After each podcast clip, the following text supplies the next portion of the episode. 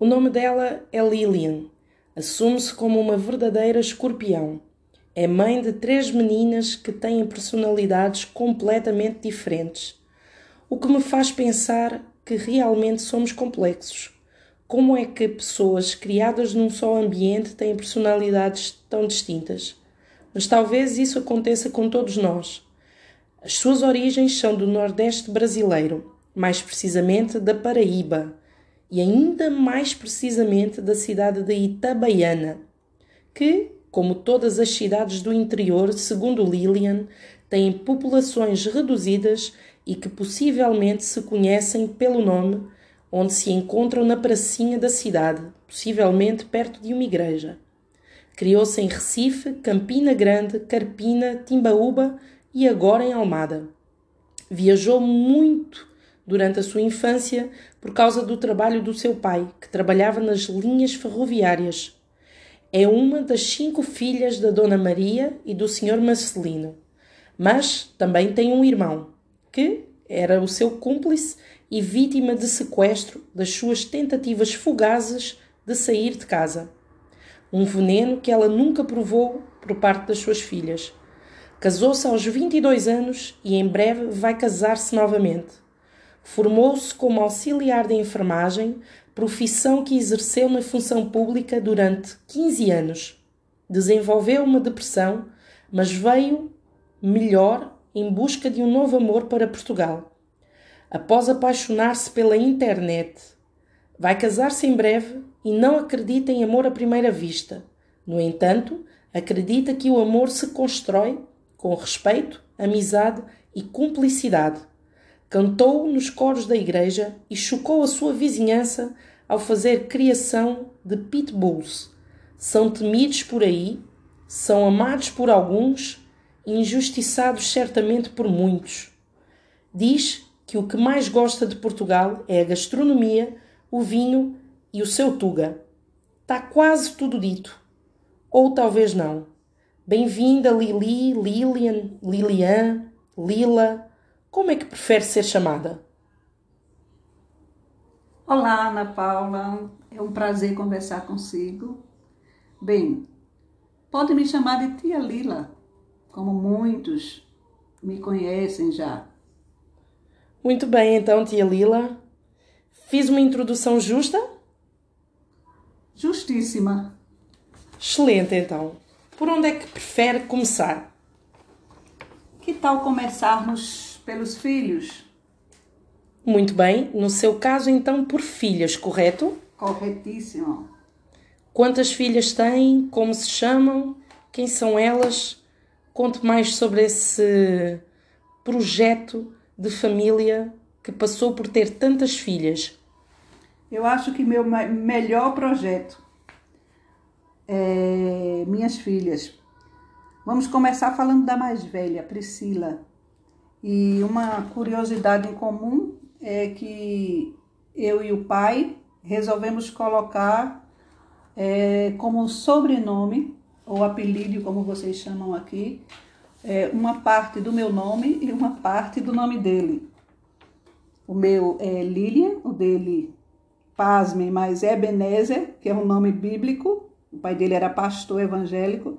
Então ficou assim, Priscila Ebele. Né? Hoje ela também é mãe, tem um filho chamado João. É, também o nome bíblico. Também nome bíblico. E é advogada, tem um marido fora de série, um companheiro muito grande, chamado Guilherme. E assim é formada a família de Priscila. A segunda filha chama-se Amanda. Amanda também é casada. Do primeiro casamento ela tem um filho chamado Pedro, também um nome bíblico. Do segundo casamento, uma menina chamada Sara, também um nome bíblico. Né? Vocês podem perceber aí que, existe um cariz aqui religioso, não é? No, na, na criação, ou pelo menos no mínimo nos nomes, não é? Com certeza, Ana Paula. E a terceira filha é Jéssica, Jéssica Ebele. Jéssica, ela é ela gosta muito de música. Ela não tem filhos. Ela vive uma relação homoafetiva com uma, com uma menina chamada Josi, um amor de pessoa.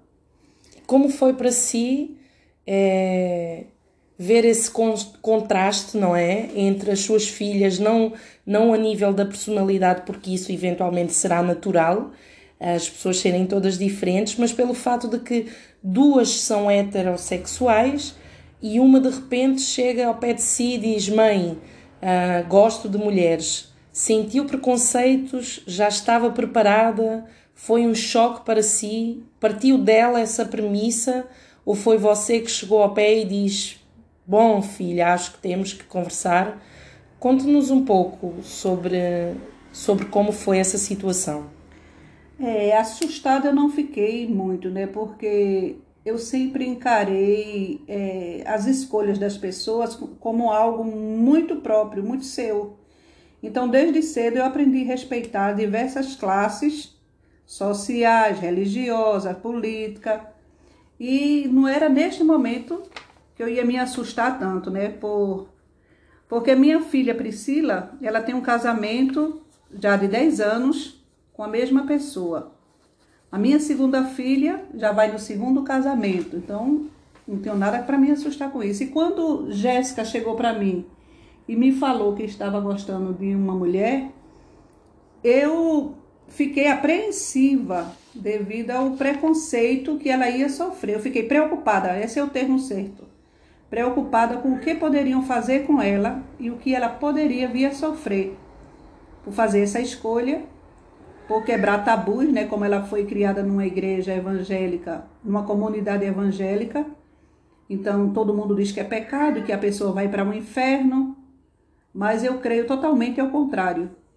Que esse Deus que é pregado nas igrejas não é o Deus que eu creio, nem é o Deus que ela crê. O Deus que nós cremos é aquele que ama demais, independente da sua opção sexual. Mas acha que ainda hoje em dia no Brasil sente-se essa vaga de preconceito? Sim, com certeza, muito preconceito, principalmente na família. Porque na família é mascarado, né? Acha, acha que a Jéssica sentiu esse preconceito por parte de, de pessoas de família?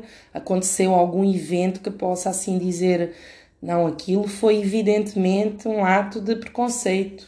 Sim, sentiu. Sentiu porque, é, como é, a família mais de homens, foram muitas coisas que disseram com ela. Ela, ela sofreu bullying, né? É a palavra certa, porque brincavam, já trocavam o nome dela para um nome masculino, é, associando o nome dela ao nome masculino. E teve pessoas na família que disseram assim: por que tu deixa a tua filha se relacionar com outra mulher. Eu não tenho que deixar nada, eu tenho que aceitar e respeitar a escolha dela. Porque para mim, para ser feliz, é, o que importa para mim é que ela seja feliz, tanto ela como a Amanda como a Priscila. É porque talvez também ainda existe esse conceito de que a sexualidade é uma escolha, não é? As pessoas chegam a um certo momento da sua vida e dizem: Bom, agora vou ser gay ou vou ser lésbica, e Talvez não seja sobre ser uma escolha e sim ser algo muito mais natural e intrínseco à, à própria pessoa, independentemente daquilo que pode vir a passar, mas ser algo muito natural da própria pessoa que, como disse há pouco, deve ser respeitado, não é? Porque é uma, é, é uma decisão de assumir, eu acho que aí talvez seja uma escolha, essa assumição, porque talvez muitas pessoas ainda não tenham a capacidade de o fazer por não quererem sofrer preconceitos.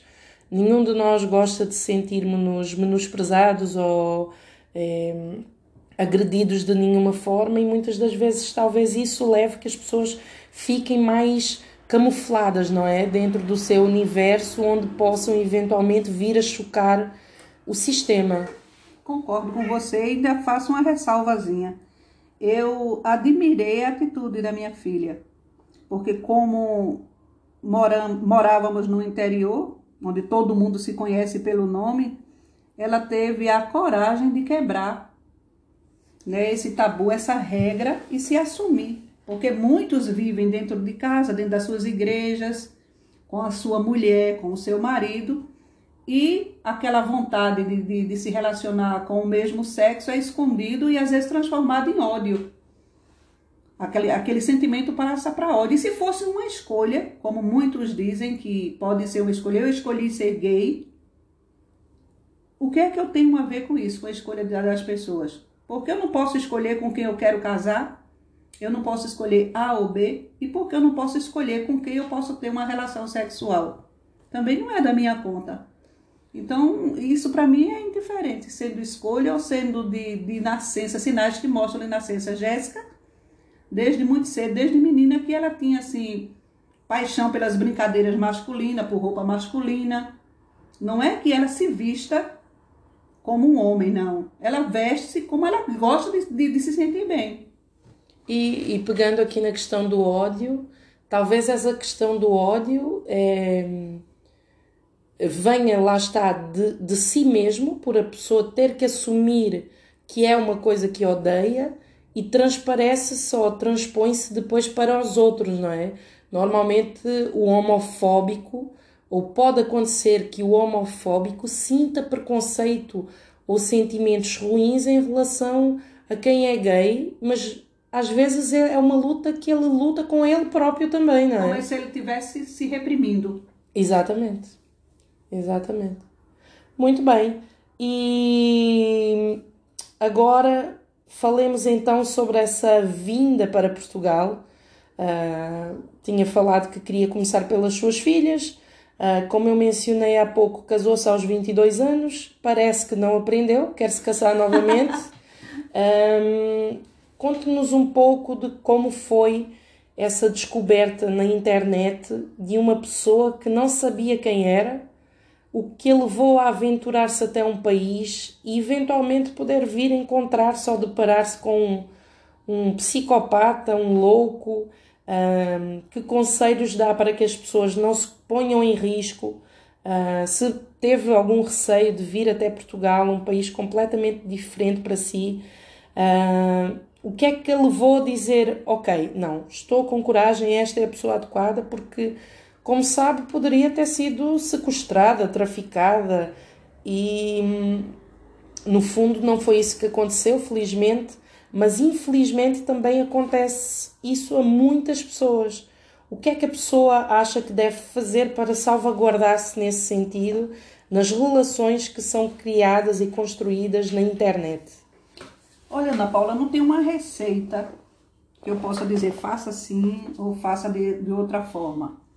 O que me levou a vir para Portugal foi a necessidade mesmo de dar um passo maior em busca daquela, daquela situação que me faria bem.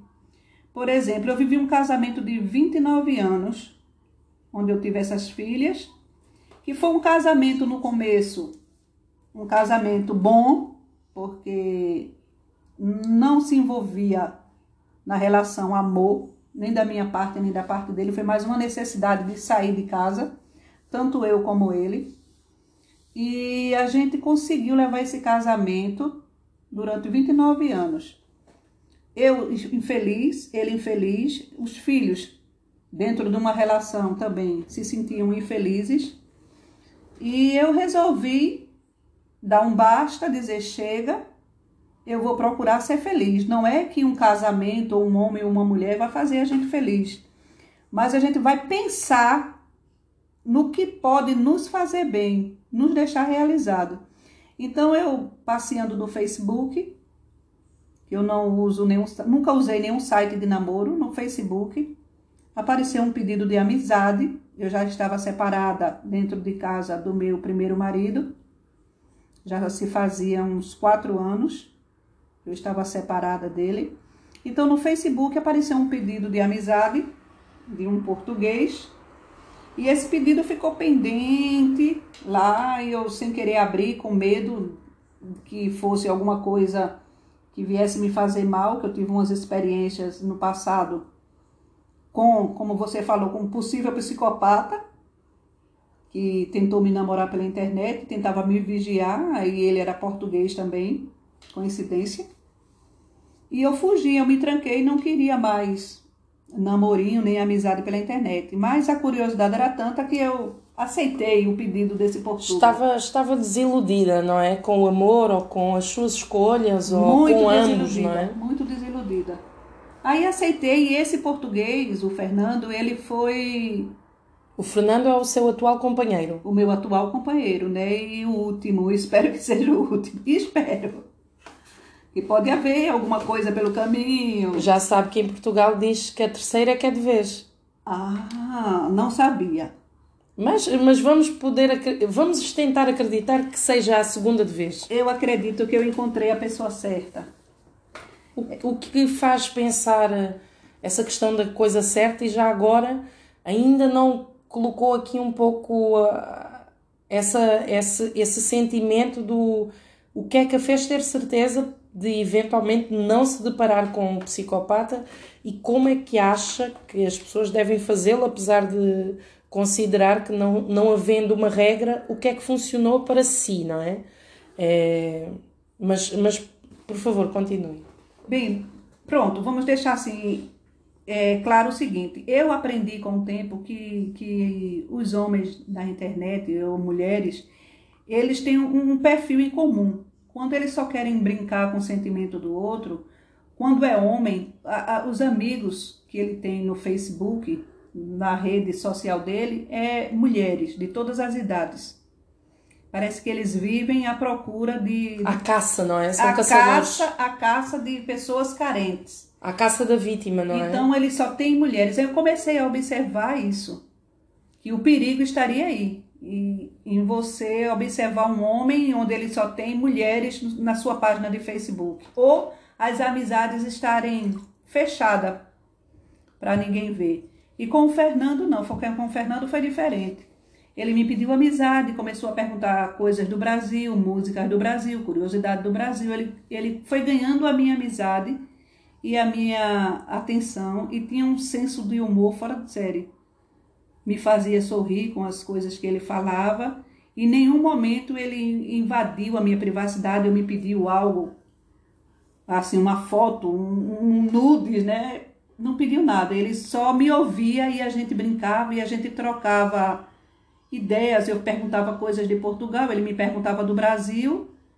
E assim foi nascendo uma amizade muito grande entre a gente e foi nascendo um amor. Então acha, acha que talvez aqui colocando um pouco em contexto é, é perigoso então envolver-te com pessoas que em primeiro lugar te perseguem, não têm confiança em ti e te tentam sufocar, não é? De certa forma. E talvez por outro lado, em que o perfil do, da, rede social dessa pessoa seja um pouco mais obscuro ou um pouco mais sexualizado, não é? No fundo, a pessoa parece que só está ali para, para caçar vítimas e que não pode nem concebe a possibilidade de ter um amigo, não é? Porque todos temos amigos e amigas e conhecidos, conhecidas. E então acha que esses são, por exemplo, dois sinais que as pessoas devam ou possam uh, ter em consideração no momento em em, em que possam ou não abrir a porta a alguém para, para entrar nas suas vidas por esse caminho da rede social? Sim, acho. Acho porque a, a primeira experiência que eu tive era uma pessoa que se dizia muito preparada, uma pessoa formada, com nível superior e tudo.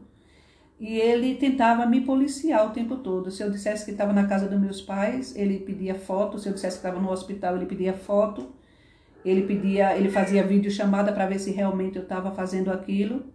E eu fui criando, eu fui criando um certo pânico. abuso, não é? Abuso psicológico. Abuso e, psicológico. E, e, uma perseguição assim existe... que se vê que se vê nas relações que normalmente dão é abusiva, torto, né? não é? Relações abusiva, abusivas. Porque ele exigia até que eu não tivesse amigos homens.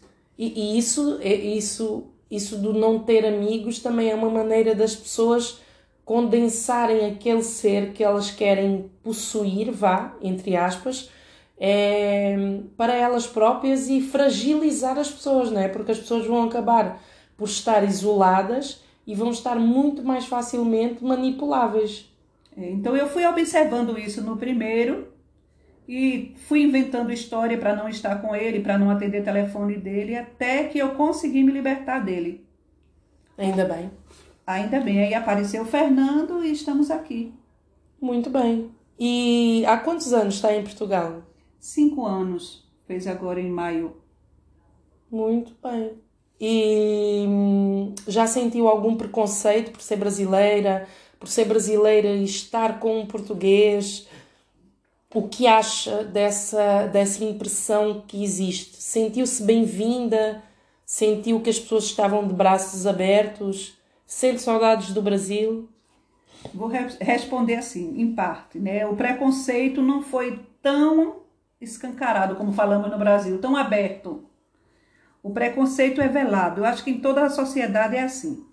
Eu sofri um pouco de preconceito porque diziam que era que eu vim fazer aqui em Portugal. Eu não tinha nome, ninguém me conhecia por Lilian, era a brazuca ou a brasileira. Acha, acha essa terminologia preconceituosa ou defamatória, vá? Depende da pessoa com quem você se relaciona. Claro. Se é alguém que você não tem intimidade nenhuma, eu acho Talvez preconceituosa. Não. Como o português chegar ao Brasil é, é o Portuga Isso. E, e, fazem piadas e tal. Isso também poderia ser considerado defamatório ou preconceituoso? É como eu disse a você, dependendo da intimidade que você uhum. tem com aquela pessoa. Eu já sofri preconceito de estar aqui numa fila de supermercado, numa tabacaria, e a pessoa dizia assim: vai para tua terra, volta para tua terra. Do nada, não Do é? nada. Porque eu estava naquele local, tava, a pessoa estava incomodando, estava incomodada comigo. Exatamente. Então há um preconceito. Eu acho que é um preconceito, principalmente para quem é mulher, devido a, a o que o, é, o, Brasil também tem culpa nisso, Ana Paula, porque foi uma, uma imagem que foi vendida fora. O, o turismo. Qual imagem? Qual imagem? Imagem de prostituição mesmo, falando o, o turismo da prostituição do Brasil. Isso foi vendido e ficou enraizado aqui em outros lugares do mundo. E todo mundo só olha para a mulher brasileira e já associa à prostituição. E não é assim, em todo canto tem que haver uma, uma. Ainda assim, não é? Mesmo em relação à prostituição, as pessoas merecem ser respeitadas, respeitadas. independentemente de como ganham a sua vida. É uma ah, profissão. A prostituição é uma profissão. Quer dizer, na minha opinião, é uma claro. profissão. É uma profissão em muitos países neste momento, não é? É uma profissão deve ser respeitada. Mas se eu não trabalho. Mas, mas seja como for, é, não querendo desfazer do tema, acha que o preconceito é porque a pessoa possa pensar. Ai, aquela senhora é prostituta veio, e eu vou destratá-la. Veio roubar os nossos homens. Geralmente esse preconceito parte mais das, da parte das mulheres portuguesas em relação a mim, né? No salão de beleza eu sou olhada de uma forma diferente, eu sou atendida lado, de, uma forma, é? de uma forma diferente. Hoje eu já consegui conquistar o meu espaço e me impor. Eu sou uma cidadã que paga meus impostos, que, que tenho todos os meus deveres com o país em dias cumprido, então eu já consegui me impor. Mas se você não achar o seu lugar na sociedade aqui e não se impor, você vai sofrer muito com esse tipo de preconceito. E acha, acha que hum, pelo fato de neste momento estar há mais anos ou já se ter habituado e saber lidar melhor, as pessoas também aprenderam a respeitar ou aprenderam a colocar-se no seu lugar? Eu acho que aprenderam a me respeitar. Colocar-se no meu lugar, eu acho que não. Nós temos aqui de fundo, neste momento, a gata Suricata a participar do podcast. Não é convidada, é, é apenas uma, uma stalker. E... Mas, mas, por favor, Lilian, continue. Então, Ana Paula, o preconceito, como eu estava dizendo a você, o preconceito vem mais da, da, da, parte das mulheres, né? Da mulher. Porque a mulher é um pouco, como diria o Hobbes, o homem é lobo do próprio homem e a mulher é loba da própria mulher, não é? A mulher é um pouco, e nós somos mulheres, um, a mulher é um pouco meio que defrauda a, a outra, não é?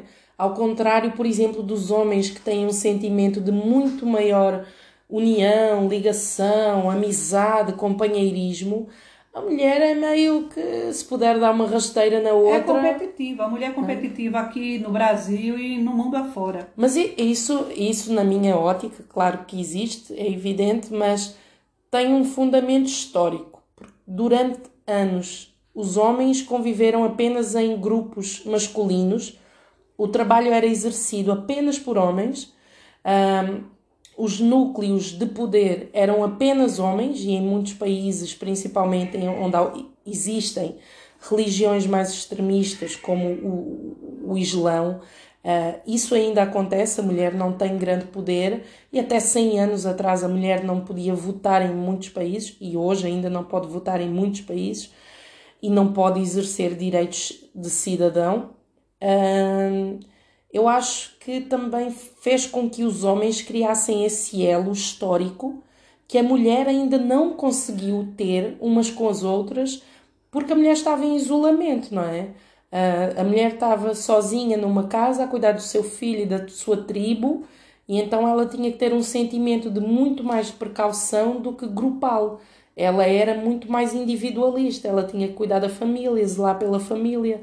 E até mesmo essa ideia de que a mulher não convivia umas com as outras, apenas estavam ali na sua família, na sua prole, ao contrário dos homens que iam caçar juntos, iam fazer coisas juntos, uh, até mesmo pegando na, na, na, sua religião, é, os, os, os, uh, os pregadores que iam com Jesus eram praticamente todos homens, não é? é e, e então a mulher meio que foi excluída, excluída durante muitos anos desse convívio e núcleo social que hoje em dia as mulheres começaram a ter e passaram a ganhar uma dinâmica muito mais importante na sociedade, nas finanças, na política. Eu acredito particularmente que a mulher vai chegar a esse nível de confiança e também de interação e de companheirismo que os homens atingiram que nos levou muitos anos a, alcançarmos os direitos que nós temos hoje em dia. O filósofo Stuart Mill, ele fala sobre a luta desses direitos pelas mulheres e nós estamos a falar de uma luta que aconteceu há, não foi há mil anos atrás, foi há, há alguns anos atrás. E as mulheres, por exemplo, no Reino Unido só puderam votar depois do, do da década de 70. Um, ou seja, eu acho que as mulheres ainda estão a, a palpar terreno, estão a ganhar terreno, estão a ganhar força estão a aprender a estar mais unidas, apesar de ainda não se ver essa união, mas eu acho que é uma aprendizagem, não é? O ser humano vai aprendendo. É isso, Ana Paula. Desculpa, olha, empolguei-me aqui com o assunto. Eu acho que a mulher ela deveria ter a consciência de, de se juntar a outras para lutarmos juntas, não lutarmos uma contra a outra. Exatamente. isso acontece em toda a sociedade, né? Você Sim. vê sentia, por exemplo, isso quando trabalhou na função pública. A Lilian trabalhava onde? A fazer o quê? Eu trabalhei em três hospitais. É, eu era públicos, públicos no Brasil. No Brasil. Eu trabalhei em três hospitais e, por incrível que pareça. E o, e o, serviço do hospital público é tão mal quando se fala do Brasil?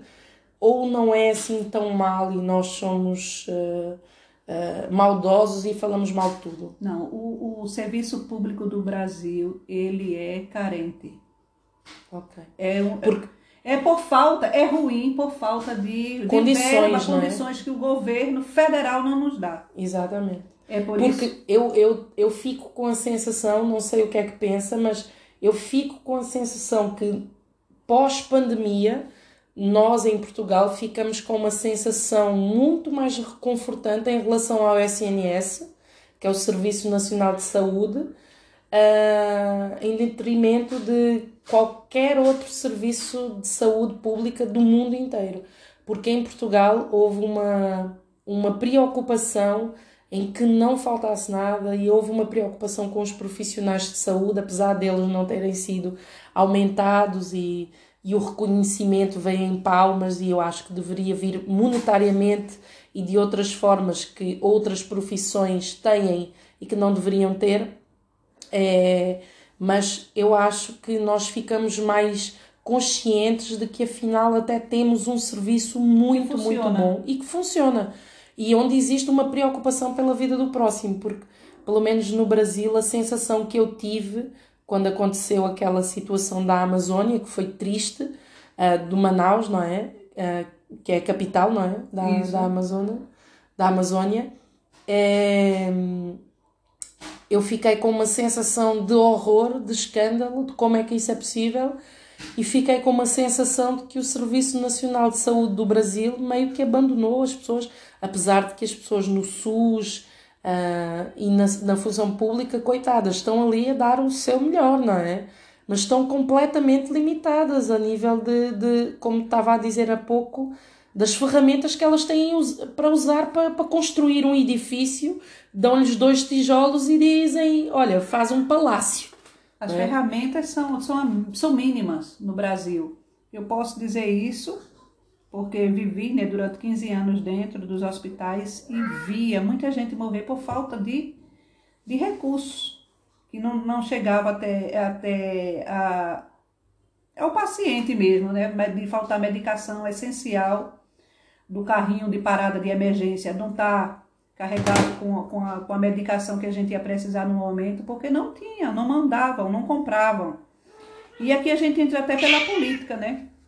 Eu não gosto muito de falar de política, mas eu acho que o cidadão ele tem que se inteirar de tudo.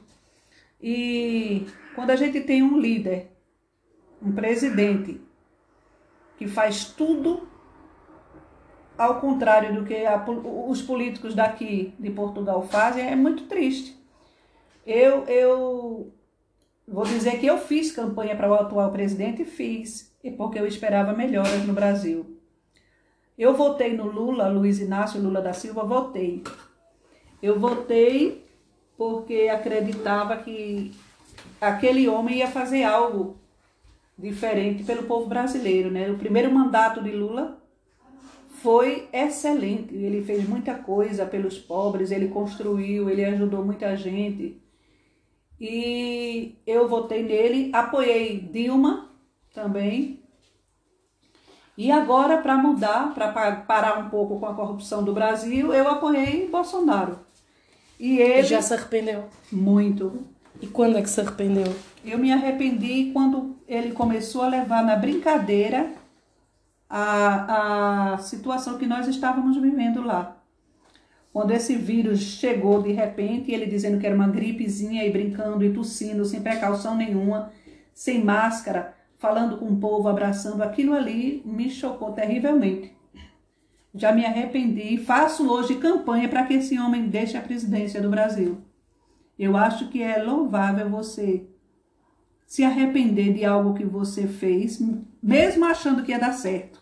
Certamente, eu acho que todos temos o direito, eu concordo plenamente, acho que todos temos o direito a fazer uma aposta e se essa aposta parecer incorreta, a voltarmos atrás e dizermos: não, isto foi uma aposta errada, vamos mudar de estratégia e vamos recomeçar e vamos buscar alguém diferente. Vamos dar início a um novo projeto, porque é, é fundamental que as pessoas é, procurem evoluir e parte da, da evolução é nós também aprendermos com os erros, não é? É verdade, Ana Paula. Lilian, você é uma pessoa que vai meio antissistema, não é? Agora estávamos a falar aqui, já falamos da sexualidade, da questão da homossexualidade, da questão um, da, da imigração, do racismo. Uh, agora eu gostava de falar sobre um tema muito delicado que você ainda não mencionou, mas a verdade é que você sequestrou o seu irmão duas vezes. Como é que justifica essa situação? Foi presa por causa disso? Uh, quais foram as, as, retaliações que sofreu? Uh, por favor, conte-nos um pouco mais sobre, sobre o seu crime. É, dizem na minha família que eu sou muito dramática. Então, assim, eu tenho um irmão que ele é mais novo do que eu, humano. E era o meu companheiro. Era aquele que brincava comigo, era aquele que estava sempre junto. E sempre que minha mãe chamava atenção... Como é que se chama o seu irmão? Wilson, Wilson Souza. Então ele era meu companheiro para tudo. Então quando minha mãe, o meu pai reclamava comigo, eu só pensava em ir embora de casa, que era para fazer meus pais sofrerem, e pensava assim, vou levar meu irmão. e tive duas tentativas de Acha, fuga acha que o via como filho ou como irmão mesmo? como irmão, como companheiro. Eu não poderia ir embora e deixá-lo. Ah, ok, ok. Era alguém que ia me dar um pouquinho de carinho, de atenção. né? Era alguém também para eu amar. Um eu pensava. companheiro, né? Isso. Então, fugimos duas vezes de casa. Primeira- Fugimos, não, não é? A- Não, a eu fugi. A, a Lilian fugiu e agarrou no garoto e, E e, levei. e levou. Uma das vezes, é, eu peguei um- um- uma sacola, um sacozinho de papel, coloquei um- umas bananas dentro da. Quantas bananas colocou? Eu acho que umas quatro ou cinco bananas. E para quanto tempo seria assim? De- viver. fu- ah, para a vida. para a vida. Para a vida toda. Quatro bananas para uma vida. Pão, eu acho que eu coloquei uns dois pães dentro desse saco. Então, quatro pães e duas bananas seriam suficientes para a vida. a vida toda. E saí com ele. Dependendo de quanto seria a vida toda, não é? Talvez uma semana. Eu acho que nem um dia. Porque quando eu tô nervosa, abre o apetite, eu acho que eu comeria a banana e o pão na mesmo, no mesmo instante. E roubaria, eventualmente, além, além de ter sequestrado o rapaz, eventualmente iria roubar-lhe a banana e o pão dele, não E é? deixá-lo sem comida. Excelente mesmo. Saí com ele, dei uma volta assim na rua, né? Aqui, E o que é que disse a sua mãe ou o seu pai? Quem é que estava no momento da fuga? minha mãe. Eu disse à minha mãe que ia embora de casa, mas ela não viu assim que eu ia levar o meu irmão. E, e você tinha quantos anos, Lídia? Eu acho que eu tinha uns nove anos. Nove anos. E o garoto? O garoto, oito. Vejam só, né? Vejam só. A arte. Saí e olhava para trás assim para ver, porque eu queria chamar a atenção da minha mãe. Eu tinha que chamar a atenção da minha mãe. Eu me achava assim, ah, eu sou o patinho feio da família. Tudo que acontecia de mal era era Lilian. Tudo de mais feio que acontecia era Lilian. Então eu queria ir embora ali, chamar a atenção da minha mãe, e eu vou me embora ainda vou levar meu irmão. E saí de casa, dei a volta. Ela, ela é o que disse a sua mãe. Ela não acreditou que eu ia fazer isso. Mas ficou de olho, eu não sabia que ela estava a me observar. Eu peguei E você mesmo- fugiu com, Fugi. com os seus quilos de quatro bananas, e dois pães. dois pãezitos Fugi. e lá se foi embora. Só que minha mãe acompanhou, foi atrás. E eu não via, quando eu olhava para trás, eu- Estava tão, a Lilian estava tão empolgada com a fuga que nem se deu conta do policiamento. não, minha mãe estava olhando, vigiando né, os meus passos. E eu olhava para trás, não via minha mãe, porque ela se escondia. E eu dizia assim: Poxa, ela nem liga para mim, eu vou embora de casa e ela nem está preocupada. Quando eu observei que ninguém ia me buscar, ninguém ia me parar, ninguém ia pôr freio na minha fuga, aí eu voltei para casa. Na vossa, né? No fundo, na vossa. Nem, nem o seu irmão disse nada, coitado. Nada, ele, ele, deixou-se ele, ele ir. aceitava tudo que eu fazia com ele. Para ele era muito bom, tava bom demais. Um passeio, tinha comida. Então ele tinha total confiança. Hoje em dia, possivelmente, não fala consigo, não, não é? Não, não, não, não. Não, não, perdeu a confiança, começou a fazer É, uma. eu acho uma que ele análise. perdeu, perdeu a confiança em mim, mas a gente se dá muito bem hoje. Graças que ele, que ele esqueceu aquilo. Por- Porque eu ficaria um pouco reticente, não é? Ne- Nessa relação de alguém que leva-me para a fuga com quatro bananas e dois pães e ainda por cima a cogitar comer todos os pães e bananas sozinha, não é? Pronto, essa, essa fuga ainda teve comida e a segunda não teve nada. Eu peguei na mão dele e saí novamente, mas nem fui muito longe dessa vez. Foi diminuindo a vontade. Foi é? diminuindo a vontade, o caminho foi tudo diminuindo e nada aconteceu. Mas é, é difícil fugir, não é? É, é, Ana Paula, é difícil porque a gente pensa no que vai deixar para trás. As, as suas filhas, já, e principalmente na comida e nas bananas e É. nos pães, não é? As suas filhas nunca, nunca tentaram fugir Não. para, para você provar do veneno amargo de ver um filho Uma, partir. a mais velha tentou ainda insinuar que ia embora de casa. Aí eu, como era experiente no assunto, eu disse: você vai embora de casa, então você vai nua, porque você não comprou nada. Aí tirei toda a roupa dela e ela ficou chorando nua. Fiz né, é, um, um drama muito grande, mas também fiquei a observar pela janela para ver se realmente ela ia. E ela se colocou a chorar, sentou numa calçada lá da casa, chorou, depois pediu pra entrar. Nua, assim, que ela não tinha comprado nada. Só uma cuequinha. Ah, uma cuequinha. E quantos anos ela tinha? Eu acho que 11 anos. 11 anos. Possivelmente hoje em dia isso daria um, É, mas não chegou um a sair de cenário de, casa. polícia, né?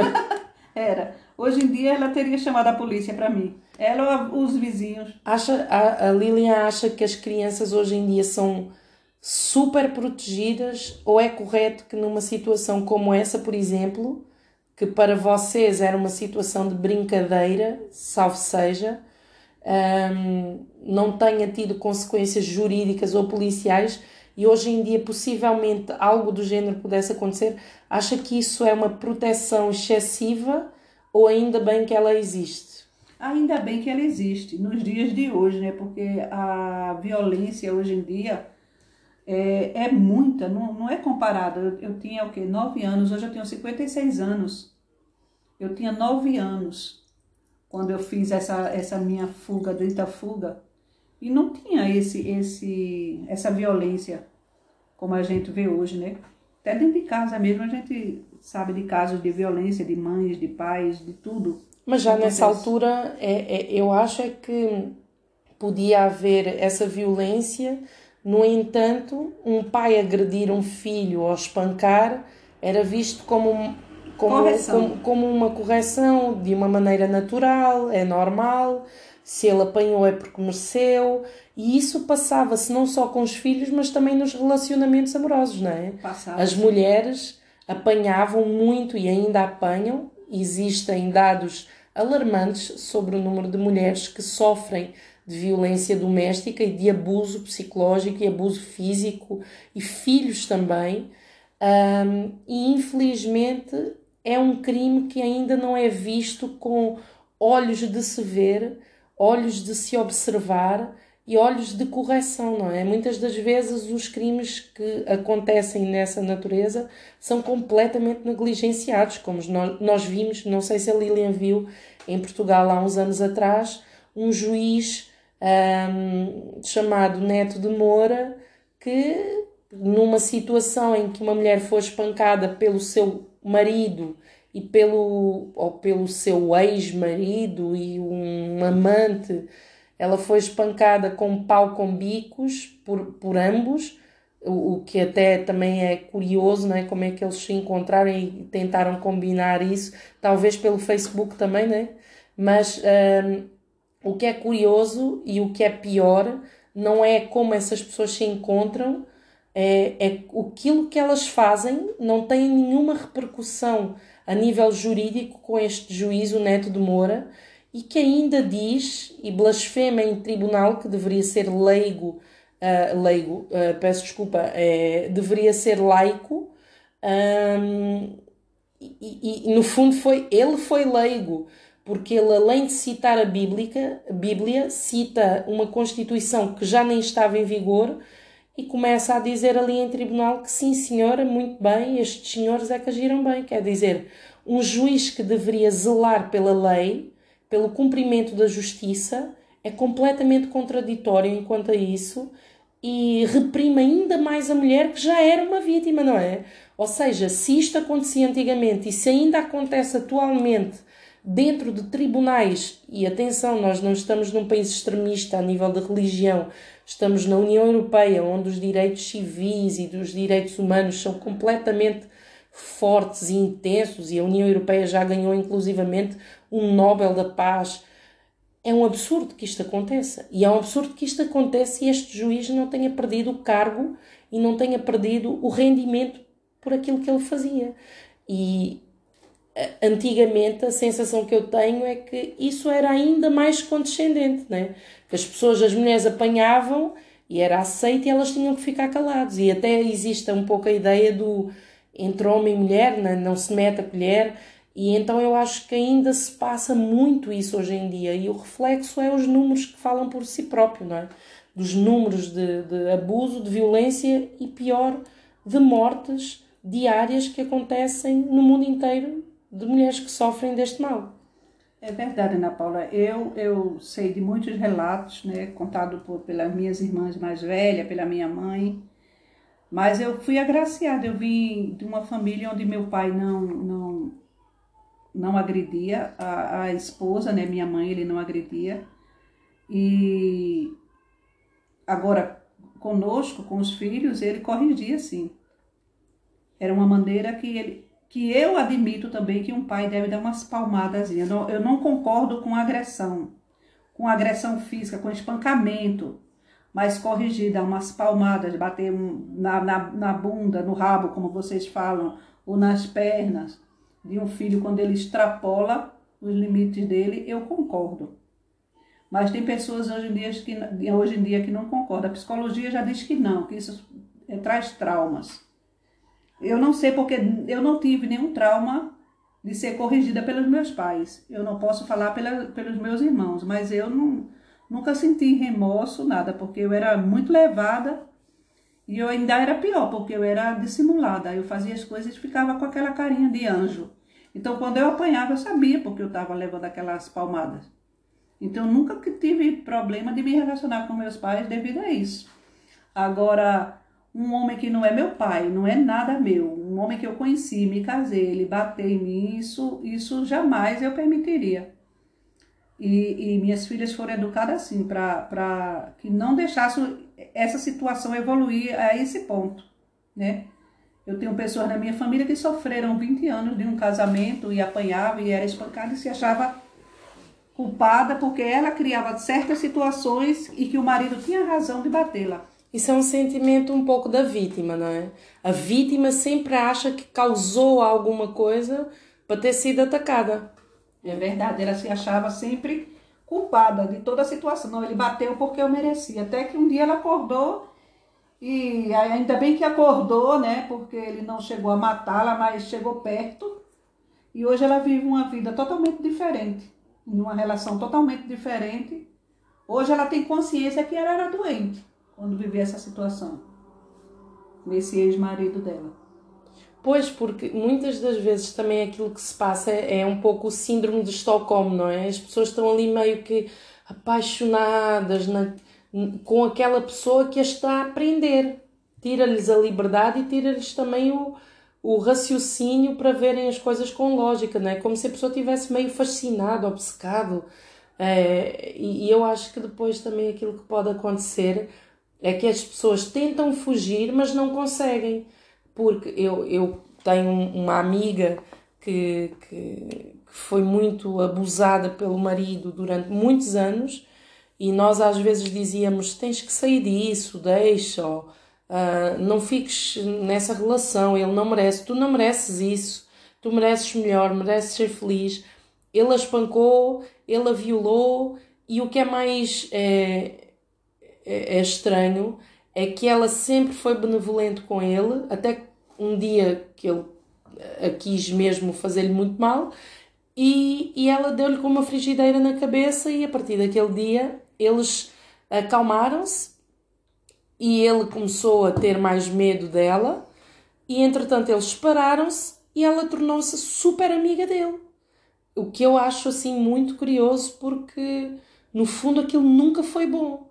E depois deles terem terminado, ainda assim era como se ela estivesse naquela amarra, num fundo, meio vítima. E ainda. amizade veio. É, mas não havia amizade. Não, não, ele não era amigo nem dos filhos, que tinham já vários traumas psicológicos e que frequentavam psiquiatra. E, e depois, pá, mas ficou aquela situação meio, meio esquisita, na minha opinião.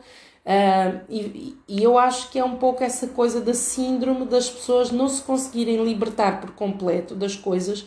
E eu lembro-me uma vez perfeitamente que ela me disse: Ana, acreditas que eu fui falar à minha mãe? Olha, um, eu quero me divorciar. E a minha mãe disse: não, porque o casamento é até que a morte nos separe.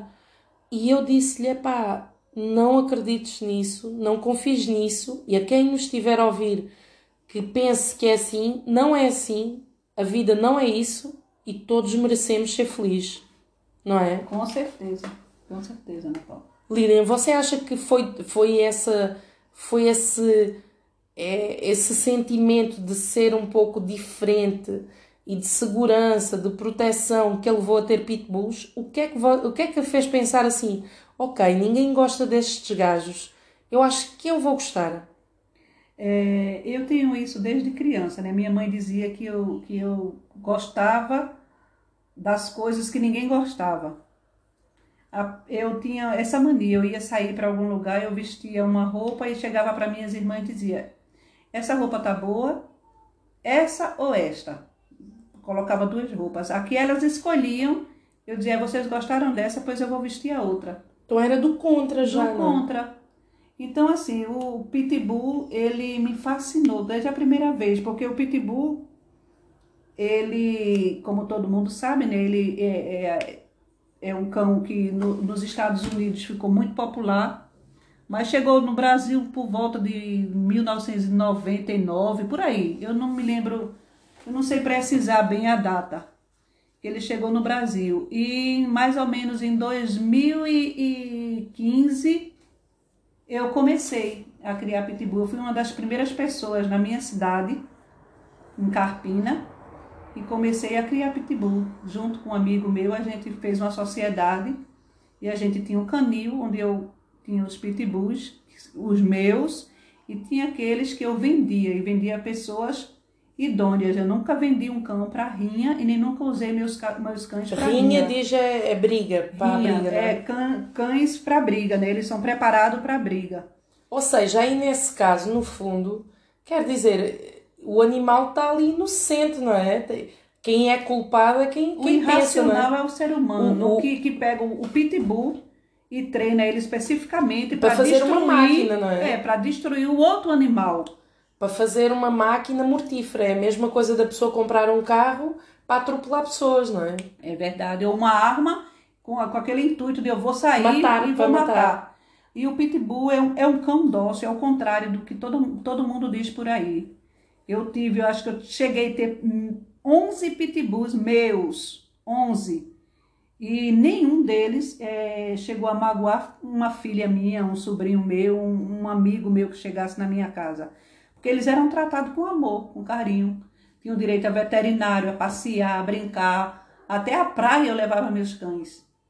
Então eles, eles sentia que as pessoas tinham medo deles. Tinha medo, mesmo mesmo falo, só quando eles passavam a frequentar a minha casa é que aquilo ali ia, ia modificando na cabeça deles, mas era um monstro, eu criava monstros para as outras pessoas você estava a criar monstros, né? monstros né? é. máquinas assassinas. Eles brincavam com minha filha, minhas filhas brincavam, beijavam e eles faziam massagem, eles brincavam mesmo, feito crianças. Eles só queriam ser amados, então eu dei esse amor, minhas filhas deram esse amor. A minha família, né, irmãos e sobrinhos, começaram a gostar dessa raça, porque eu comecei a criar e comecei também, foi uma forma de eu ganhar dinheiro, porque eu, como era um cão de uma raça que não era muito difundida no Brasil. Eu, naquela época, no Brasil, eu vendia um filhote de pitbull por 350 reais, como se fosse 350 euros aqui hoje, né? E aquele dinheiro dava para muita coisa, a gente dividia, eu e meu sócio dividíamos o lucro. E outra coisa, a gente procurava em canis é, aqueles cães que eram abandonados Aqueles cães que já vinham de Os rinha. rejeitados, né? Que já vinham de rinha, assustado, e a gente levava para casa e dava amor. E aqueles cães começavam a socializar. Se regeneravam, não é? Socializavam assim, bem. O amor regenera, não é? Regenera, em todas as raças. O ser humano é que é complicado e é difícil. É, o amor regenera. Vocês já foram buscar uma raça que era. Hum, é, marginalizada, né? Marginalizada, exatamente. E depois ainda do dentro do marginalizado iam buscar os marginalizados dos marginalizados. Eu tinha um cão que eu digo e brinco, né? Eu tenho até uma sobrinha que ela ri, porque eu digo que eu tinha um cão. O nome do cão é até. Mas ele já veio com esse nome. O cão se chamava Saddam, em homenagem a Saddam Hussein, veja. O antigo dono. Não é um bom presságio, né? O antigo dono colocou, mas só que ele era um bebê. E quando a gente começava a brincar com ele, eu digo que ele sorria. Ele sorria, ele dançava, ele virava o rabinho, ele era todo bobo, era um cão bobo, não tinha nada de. Tava mais para. Esse pra... ser maquiavélico, não é? Que Tava vezes... mais para Charlie Chaplin do que para Saddam Hussein. Não, é, é curioso, porque é assim, claro, é evidente que quando um pitbull morde alguém, o efeito é devastador, mas o que é fato é que existem mais ataques uh, de cães pequeninos, não é? Tipo Chihuahua. os pitbulls, os, os pitbulls, desculpa, é os pinchers, É, os também. pinchers, os, os chihuahuas, os, aqueles pequenininhos, toda a gente, ai, tão fofo, deixa mexer.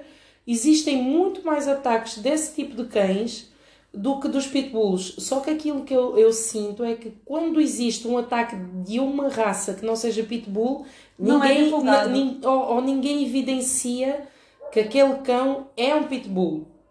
Que aquele cão é um pitbull. Mas eh, se for um pitbull, já se vai evidenciar que é um pitbull. É verdade, Ana Paula. Fa- Faz-me lembrar um pouco, eh, vamos- estamos mesmo quase a chegar ao fim, faz-me lembrar um pouco que quando acontece um crime e é um branco, ninguém evidencia que foi o branco que fez aquilo. Se for um negro, já evidenciam que foi o negro E já vira manchete. e já, e já fica ali no- nos, nos tabloides para as pessoas verem que foi o negro, o africano, o brasileiro, não é? Isso. E, em detrimento de quando é uma pessoa de uma raça ah, branca, não é? É verdade. Você concorda com isso, Lina? Concordo, concordo plenamente com você. Então, eu, eu, eu sou exemplo disso, que, que o Pitbull, ele é um cão amoroso, é um cão companheiro, é um cão que você, que tem criança, você pode, pode é, deixar à vontade sua criança brincar com esse cão, dependendo da forma que você cria, adestra o seu animal. Porque eu- acho que o ser humano, que o, o homem é que deveria passar por um teste psicotécnico, como é para tirar a carta de condução, não passa um exame, por testes e tudo, para ter um cão, Ou como se faz para adoção, não é? Para a para adoção ter um de, cão de pitbull, pessoas. deveria ver as características daquele humano que está querendo adotá-lo. Ou talvez todos nós devêssemos passar por um teste psicotécnico para vermos em qual padrão nós estamos, não é? Isso. Se temos ali uma tendência sociopata, psicopata, se somos pessoas saudáveis, não é? Qualquer É como coisa você assim. ter um filho e educá-lo para matar, para roubar. Exatamente. A- a- você que tem que estar criando um cão, seja ele de que raça for, você também tem que saber como, como cuidar daquele cão, como Tentar cuidar com amor, com não é? amor. O amor resolve tudo. Espetáculo. Lilian, muito obrigada. Estamos mesmo a chegar ao final. Agradecemos a tua participação. Ainda temos tanto para falar. Não falamos sobre a depressão. Não falamos ahm, sobre outras coisas que poderíamos ter falado hoje. Espero te poder convidar para uma próxima conversa brevemente. Ah, agradecemos o teu tempo. O meu nome é Ana Paula, hum, eu faço parte da loja coisadekidsypets.com. Nós estamos a lançar este podcast com o intuito de falar sobre problemas e obstáculos de mães, pessoas que gostam de animais de estimação, podem apoiar o podcast, podem também apoiar as causas relacionadas a este tema tão profundo de animais, bebés e crianças. Nós estamos a tentar fazer a nossa parte.